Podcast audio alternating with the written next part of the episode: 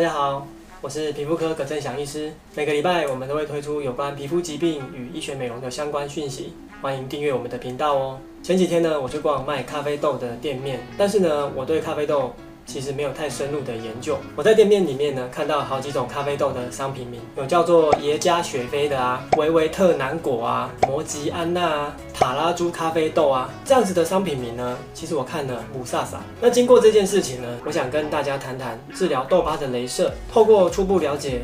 痘疤镭射的分类跟原理，大家就可以正确的从消费者的观点知道大致上要怎么选择镭射，还有医生他选择镭射的逻辑是什么喽。我的病人呢，常常会告诉我说，他们啊想要用镭射来治疗痘疤，他可能就上网搜寻资料啊，功课做一做，发现诶，有很多专有的名词跑出来，而且有很多不同的讯息。有的人呢，他可能查到的资料是写皮秒镭射最棒，它是最新的科技。那有的患者跟我说，他查到的资料是要做磨皮镭射。因为呢，效果最好。又有的患者呢说要打飞梭雷射，因为很多人呢在网络上打这个雷射，好像效果都很好，所以这个时候啊，他们就很难下决定。假设说下定决心要打皮秒雷射好了，那这个时候呢，患者就进一步搜寻皮秒雷射的资料，结果又发现哇，皮秒雷射有好几种，比方说探索皮秒啊、蜂巢皮秒啊、超皮秒啊、真皮秒啊、四 D 皮秒啊，哇，这些资料就像无底洞一样，越查越多资料一直跑出来。那有的人就会说，你问医师就好了嘛，相信医师的专业嘛。我想这当然是最好的选择。镭射命名的逻辑，作用在皮肤的镭射呢，关键中的关键就是它的镭射的波长。波长呢，几乎决定了它的基本特性，尤其是这个镭射它攻击的目标与穿透的深度。镭射的波长啊，是由制造出镭射的媒介。举例来说，如果镭射的媒介是二氧化碳的话，那么这样的镭射就叫做二氧化碳镭射。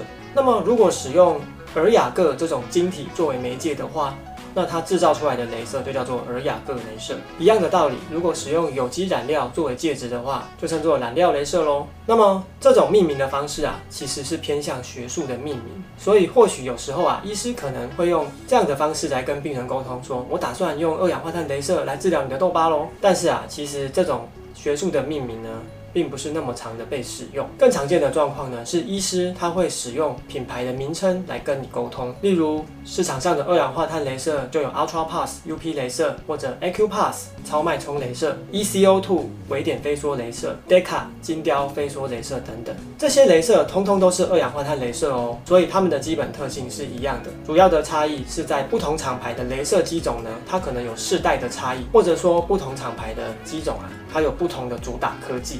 这部分就会比较专业了。可以治疗痘疤的镭射啊，我们把它简单分成两大类。第一类就是所谓的气化式镭射，而第二类呢是非气化式镭射。气化式镭射又称作磨皮镭射，它攻击的目标主要是水分子。它如果打中皮肤之后呢，会把皮肤中的水分子给蒸发气化掉，而皮肤组织也会跟着水分子一起气化消失哦。有哪些是常见的气化式镭射呢？主要有二氧化碳镭射与尔雅各雷射。气化式雷射它的波长特别的长，比如说二氧化碳雷射，它的波长是一万零六百纳米，尔雅各雷射的波长呢，则是两千九百四十纳米。比起一些常用的雷射波段啊，波长要长很多。这种气化式雷射呢，如果透过反复的施打或者高能量施打，可以穿透到非常深的组织，或者说挖洞到非常深的皮肤里面。简单的说，就是它的破坏性非常的强。这样强大的效应呢，使得皮肤就好像被磨掉一样。因为这样磨皮的效应呢，气化式镭射也可以用来点痣、磨掉老人斑、除掉肥厚的疤痕等等。至于另外一类用来治疗痘疤的非气化式镭射呢，它的攻击目标比较广泛，有可能攻击血色素啦。有可能攻击黑色素啊，也有可能攻击水分子，它的波长啊就比气化式镭射短得多。如果非气化式镭射攻击血色素的话，一般波长在五百八十五到五百九十五纳米左右。比方说染料镭射或五八五镭射，这种镭射呢可以治疗红色的痘印。如果非气化式镭射呢，它攻击的目标是黑色素的话，那么它的波长就会比较多样化，多半在七百到一千纳米上下。这种镭射啊，多半可以用来治疗黑色的痘疤，比方说像是一些除色素的镭射，例如卢雅各镭射啊、红宝石镭射啊，或亚历山大镭射。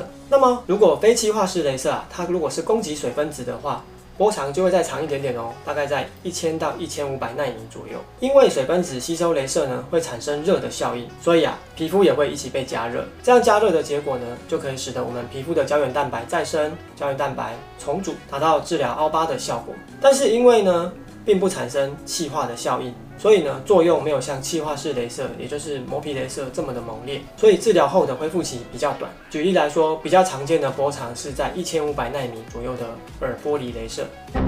注意，这段内容难易指数较高，重点之重，建议影片无限循环播放，帮助记忆。怎么刚才都没有提到飞梭镭射跟皮秒镭射呢？它们不是也可以用来治疗痘疤吗？其实啊，飞梭跟皮秒这两个名词呢，并不是指单一的任何一种镭射哦，它们指的呢，其实是镭射的科技。飞梭啊，是英文翻译来的，可以从 fractional 或 fraxel 翻译过来，它的意思是说是部分或局部的意思。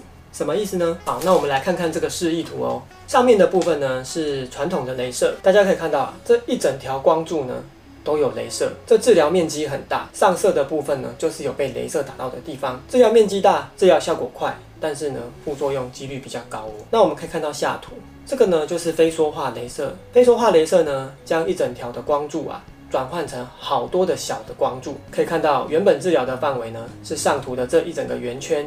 变成下图的很多点点，这样的好处呢，主要是可以缩小治疗的恢复期，减少治疗的副作用。非说化镭射啊，因为它只治疗一部分的皮肤，借此达到缩短恢复期与减少副作用的效果。但是呢，因为只治疗到一部分的皮肤，所以啊，一定需要多次的治疗才可以哦。这就是。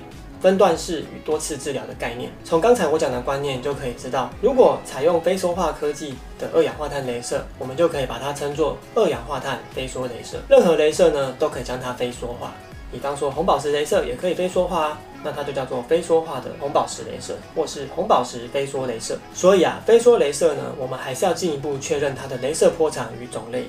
这样才有意义哦。关于皮秒镭射呢，其实也是一种镭射的科技，而不是特定的一种镭射。皮秒镭射的意思是，这个镭射激发的时间非常的短，一皮秒等于十的负十二次方，也就是零点零零零零零零零零零零零一。所以说啊，它的激发时间超级短，可以说是一瞬间中的一瞬间。那么这么短的激发时间呢？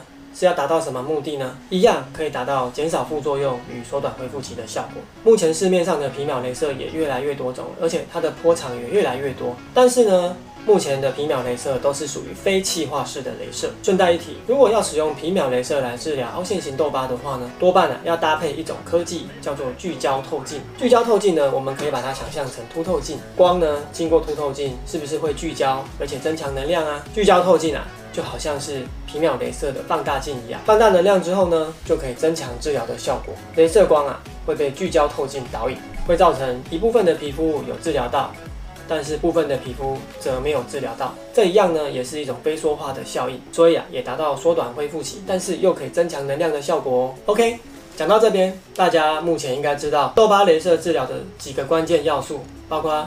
镭射的波长，气化式还是非气化式镭射？如果是非气化式镭射，攻击的目标是血红素、黑色素还是水呢？另外，有没有采用飞梭化科技，甚至是皮秒这样的科技呢？从我的经验啊，以及目前文献上的证据等级来说呢？我们应该呢，要先将痘疤呢分成四个严重度等级。这个啊，在我们之前的影片就有做过介绍。如果还不清楚的话，可以回去复习哦。如果是第一级的痘疤的话，那么呢，这时候我们会选择非气化式的镭射，并且攻击血红素或者黑色素的镭射，比方说染料镭射或者是一些除黑色素的镭射。那么第二级痘疤的话呢，因为啊严重度还比较轻微，所以啊我会采用非气化式的镭射，主要攻击水分子。作为雷射的波段，为了缩短恢复期呢，我会尽量搭配飞梭化的科技或是皮秒的科技。第四级的痘疤的话呢，我几乎都会选择气化式的雷射，尽量呢选择所谓的磨皮雷射。为什么呢？因为啊，第四级的痘疤实在太严重了，需要穿透比较深的雷射，也需要呢能够磨除皮肤。去改变痘疤形状的镭射，而这些能力呢，只有气化式镭射才办得到哦。那么呢，为了减少恢复期，在气化式镭射呢，一样要尽量的加上非说话的科技。毕竟呢，没有非说话的气化式镭射啊，非常疼痛，而且非常容易反黑跟泛红，非常的久。至于被我略过的第三级痘疤呢，它啊，其实就是介于第四级跟第二级之间，其实都可以。但是啊，我个人还是比较偏好气化式镭射，因为啊，第三级痘疤呢，其实我觉得还是比较严重的类型，所以呢，我会希望效果显著一些。综合我刚才所说的呢，偏向严重的痘疤呢，尽量还是采用气化式的镭射，效果会比较好哦。好喽，这一集关于治疗痘疤的镭射的节目呢，就到这边喽，我们下次见。